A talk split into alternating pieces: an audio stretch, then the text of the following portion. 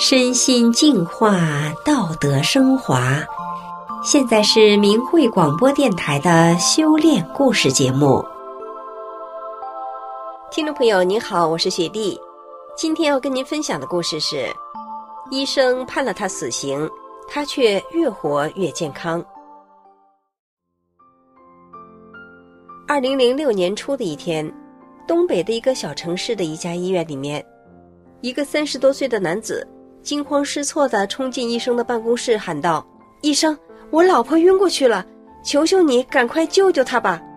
医生坐那儿没动，只是无奈地说了一句：“去给你老婆准备后事吧。”男子急了，扯着衣服领子把医生拽了出来。这个男子的患病妻子就是我们今天故事的主人公。他当时得的是白血病，在医生看来已经没有希望了。可是十几年过去了，她不仅健健康康的活着，还越来越漂亮了。就让我们一起来听听她的故事吧。我生长在东北的一个小城市，就叫我贾小玲吧。二零零五年，我来到一个大城市的一家外企工作，还当上了车间的小头头。我丈夫买了一辆小型货车干出租，儿子上幼儿园，我对自己的工作和家庭都很满意，周围的人也很羡慕我。没想到仅仅过了几个月，二零零五年底我却得了白血病，在我们单位前后已经有四个人得了这个病，相继死去了。因为在大城市消费不起，我回到老家治疗。刚回去的时候，我生活还能自理，后来我就水米不进了。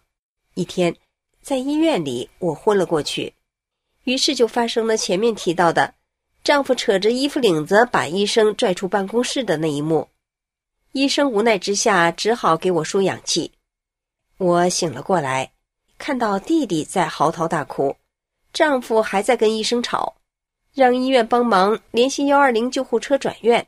到市内大医院治疗，尽管医生认为没有必要了，但是也同情家属，没有和我丈夫吵，在丈夫的坚持下，联系到了幺二零。幺二零的司机来了，也表示同情，然而司机也说没有必要了，有可能开到半道就得往回开，但丈夫坚持要送我去大医院，司机想了想，还是答应了。这个时候天已经黑了，丈夫打电话通知家人准备钱，家人赶紧出去到处找人借，五元十元也不嫌弃，借了一大包。我妈还把自己攒的两万多防老钱拿出来了，我两个姐姐不同意，说让大伙儿先帮帮再说。在我转院之前，有一位修炼法轮功的朋友告诉我，千万要念法轮大法好。真善人好这九字真言，这位朋友以前也给我讲过法轮功的真相，告诉我诚心敬念法轮大法好，真善人好，对我有好处。可是我以前听的都是电视上讲的法轮功怎么怎么不好，所以心里很排斥，并没有把这个朋友的叮嘱当回事。我丈夫也说，医学上都解释不了，念那几个字就好了吗？然而，这时的我已经走投无路了。于是，出于本能的保命心理，我时不时的就念几句“法轮大法好，真善人好”。到达市内大医院已经是半夜了，抢救完了以后，医生把家属找去说：“我的情况很不乐观，血小板只剩一万多，要有思想准备。”第二天，医院下来催款单。入院的时候交的一万多元已经花光了，医院每隔一天给患者验一次血，主治医生让我丈夫上血库去给我买血，说我入院的时候输的四百 CC 的血消耗的差不多了，我自己的身体没有造血的迹象，一百 CC 血那时是六百元，四百 CC 血就是两千四百元，自己拿现金去血库提，我心疼钱不同意。那几天花的钱对我来说已经是天文数字了。我问主治医师能不能从食物上补呢？其实我也只能喝个小米粥，嘴里都烂了。主治医师说不行，他告诉我，人出血全靠血小板凝固止血，体外出血可以帮你包扎，如果内出血就危险了。还建议我去特护病房，因为我身体没有免疫力，怕传染。我不同意，医生无奈的走了。在我入院的几天里，丈夫跟医生吵了好几架。输血的时候要家属签字，说有可能传染甲肝、乙肝、艾滋病；做骨穿、腰穿的时候又要家属签字，说有可能瘫痪，有可能成植物人，有可能死亡。我丈夫提出疑问的时候，他们说：“这是我们医院的规定，家属签字我们就做，不签字我们就不做。”我丈夫压抑的恨不得从医院的十三楼跳下去，一了百了。一天，丈夫在走廊里抽闷烟的时候，遇上了一位法轮大法修炼者。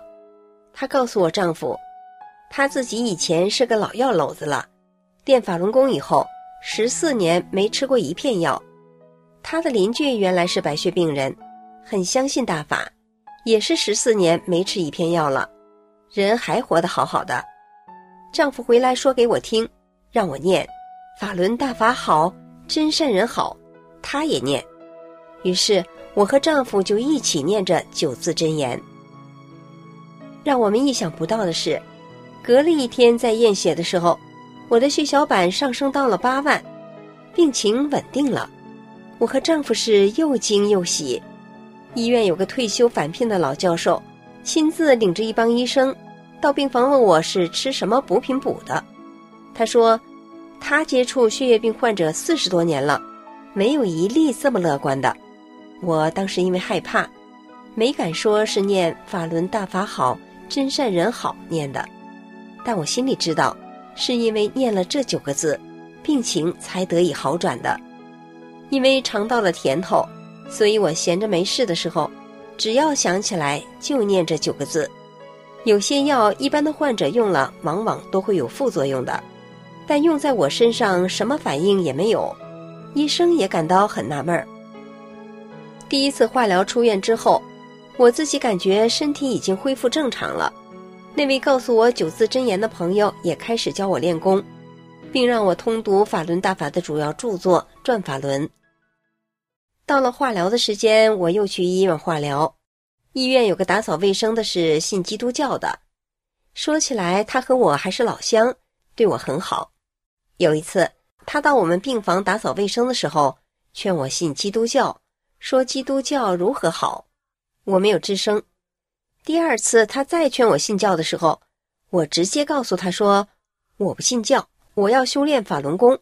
当时他就翻脸了，冲我喊：“人家信法轮功的都不上医院，你来干什么？”我一下被他噎得一句话都上不来，心想：“是呀，我来干什么？”于是我在心里发誓，从今以后再也不来医院了。出院以后，医生交代每天吃的口服药，我一片也没吃。上千元的药加上病历什么的，全让我给烧了。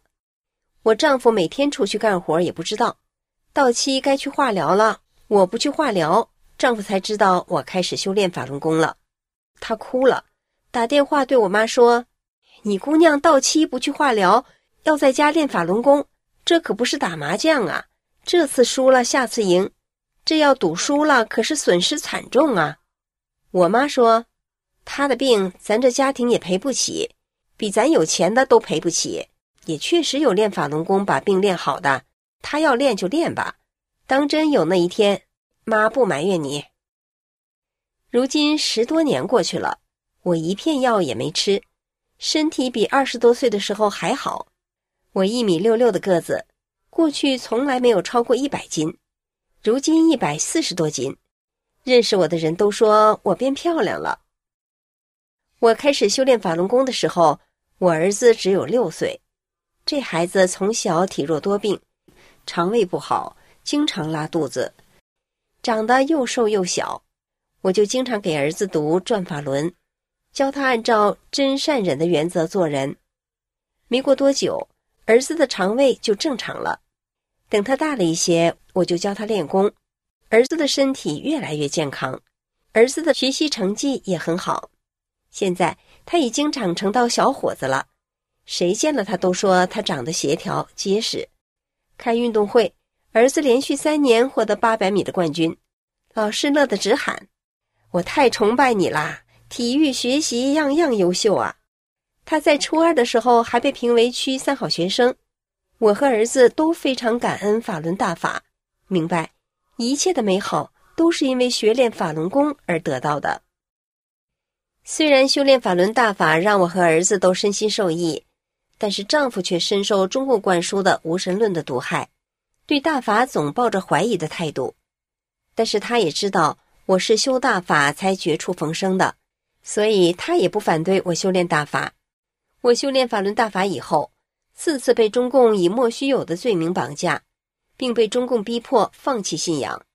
丈夫去医院把我的病历调出来，拿着病历。第一时间赶到派出所去要人，他告诉警察，他支持我练法轮功，他感谢大法，大法给了他一个完整的家，并告诉警察，他翻过宪法，也看过有关文件，十四个邪教中根本就没有法轮功。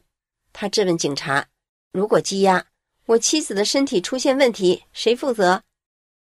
二零一零年十月，我第三次被绑架，中共把我劫持到千里以外的洗脑班。丈夫把孩子寄养在朋友家，去找督察上信访办，到公安局去告绑架我的警察。在我丈夫找有关方面要人的过程中，有些有良知的警察听了我家的遭遇，眼圈都变红了，眼泪都要下来了，给我丈夫出主意，让他拿着病历直接到非法关押我的地方要人。我丈夫来到洗脑班之后，洗脑班的班长说。人在我们这里，我们照顾的挺好，放心吧。我丈夫拍着桌子冲他们大喊：“人不犯病，谁都能照顾好。犯病的时候，医院都照顾不了，你能照顾好吗？我是一个老百姓，你穿的是制服，代表的是国家。你给我签个字，证明人在你这儿就行。等人有问题的时候，咱们再说。”对方不敢签，找来了队长，队长也不敢签字。经过交涉。洗脑班说：“放人，马上放人。”丈夫把我从楼上抱下来的第一句话就是：“我感应到了，神确实存在。从今天开始，我正式走进大法。”丈夫十三岁开始抽烟，十四岁喝酒，年轻的时候经常喝的是酩酊大醉，衣服经常不知道啥时候就扔了。他姑姑气的叫他“三彪子”，这是我们的地方话，就是傻子的意思。他爸气的说：“你要是把酒戒了，我就把饭都戒了。”他家没几个人看上他。丈夫修大法以后，谁也没想到他把烟酒全都戒掉了。丈夫在修炼法轮大法之前，他身上的肉都有点松弛了。修炼以后，他身上的肌肉像铁块似的。有一次，他给一个中药店送货，老中医见他身体这么健壮，给他号脉说。你有功夫啊！现在我们一家人和和美美，生活的有滋有味儿。可是谁能想到，我在十几年前因为身患白血病而被医院放弃治疗。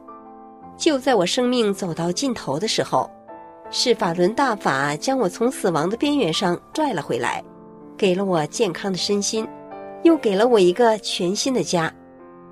法轮大法的洪恩。我和家人无以回报，唯愿更多的有缘人能见证法轮大法的美好，并身心受益。听众朋友，今天的修炼故事就讲到这里了，感谢您的收听，我们下期节目再见。